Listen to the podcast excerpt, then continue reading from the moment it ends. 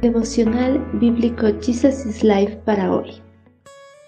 Les damos la bienvenida para iniciar el estudio del libro de Esther, capítulo 1. Analizar antes de obedecer.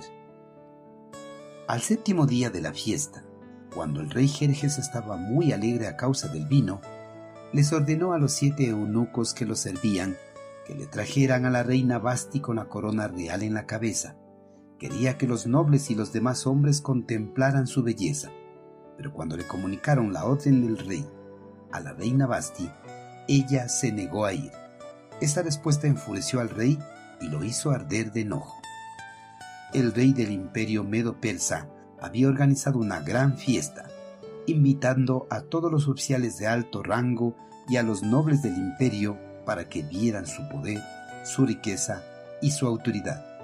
Pasados los días de fiesta, el monarca se embriagó a causa del vino.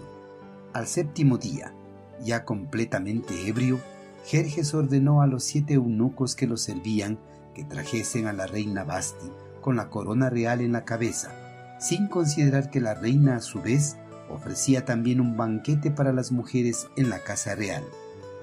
En el mundo antiguo era común que los monarcas organizaran grandes fiestas y se excedieran en el consumo de bebidas alcohólicas.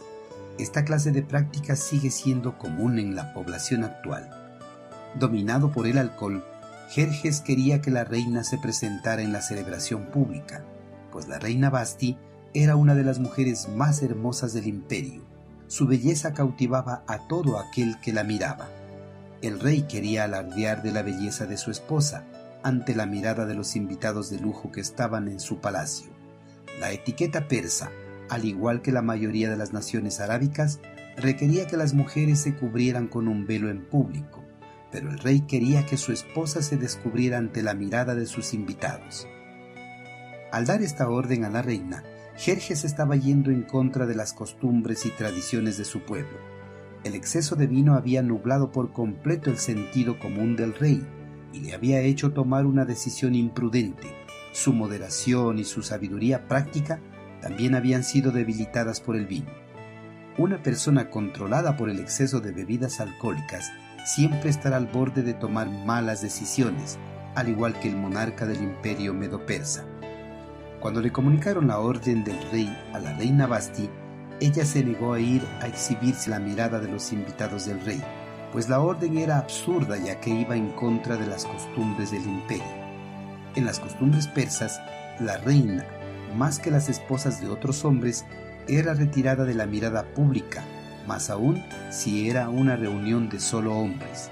Este conflicto entre la costumbre persa y la orden del rey la colocó en una situación difícil y decidió rechazar la orden de su esposo ya que él no estaba en sus cabales debido al exceso de vino. Ante la negativa de la reina, el monarca medo persa ardió de enojo pues sintió que su esposa le había faltado el respeto ante sus invitados. Con su decisión, la reina no le estaba faltando el respeto a su esposo, y él lo hubiese entendido así, si su sangre no hubiese estado recalentada por el vino. La reina, con su negativa de aparecerse ante invitados del rey, estaba guardando el honor de su esposo y de ella misma. Queridos hermanos, Jerjes, nublado de entendimiento por el exceso de vino que tenía en su sangre, casi quebranta las costumbres de su reino, al ordenar a su esposa que apareciera en público. Pero la reina, con su buen juicio y entendiendo que las órdenes de su esposo fueron dadas bajo la influencia del vino, no atendió a las órdenes del rey, y así guardó el honor de su esposo y de ella misma. En la actualidad, algunas personas toman muy malas decisiones al estar embriagados, embriagados no por alguna bebida alcohólica, sino embriagados por el poder. Las peores decisiones se toman cuando no se tiene claro el entendimiento. Hermanos, en nuestro ministerio nos encontraremos con líderes que tomarán malas decisiones, ya sea dominados por una bebida alcohólica o dominados por el poder. Ante algunas de estas dos situaciones, debemos tener buen juicio y analizar cualquiera de las órdenes de nuestros líderes antes de obedecerlas. Si alguna orden no esté de acuerdo a los estándares de las Sagradas Escrituras, no debemos acatarlas, a pesar de que podamos causar molestias a nuestros líderes.